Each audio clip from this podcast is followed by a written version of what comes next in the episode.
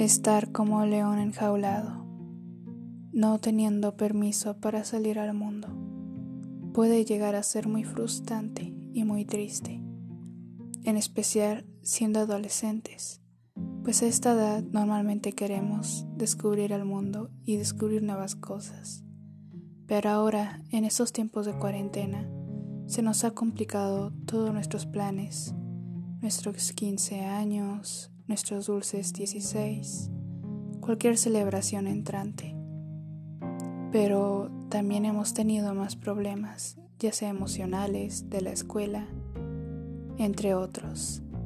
En este podcast te voy a hablar sobre la superación de obstáculos siendo adolescente.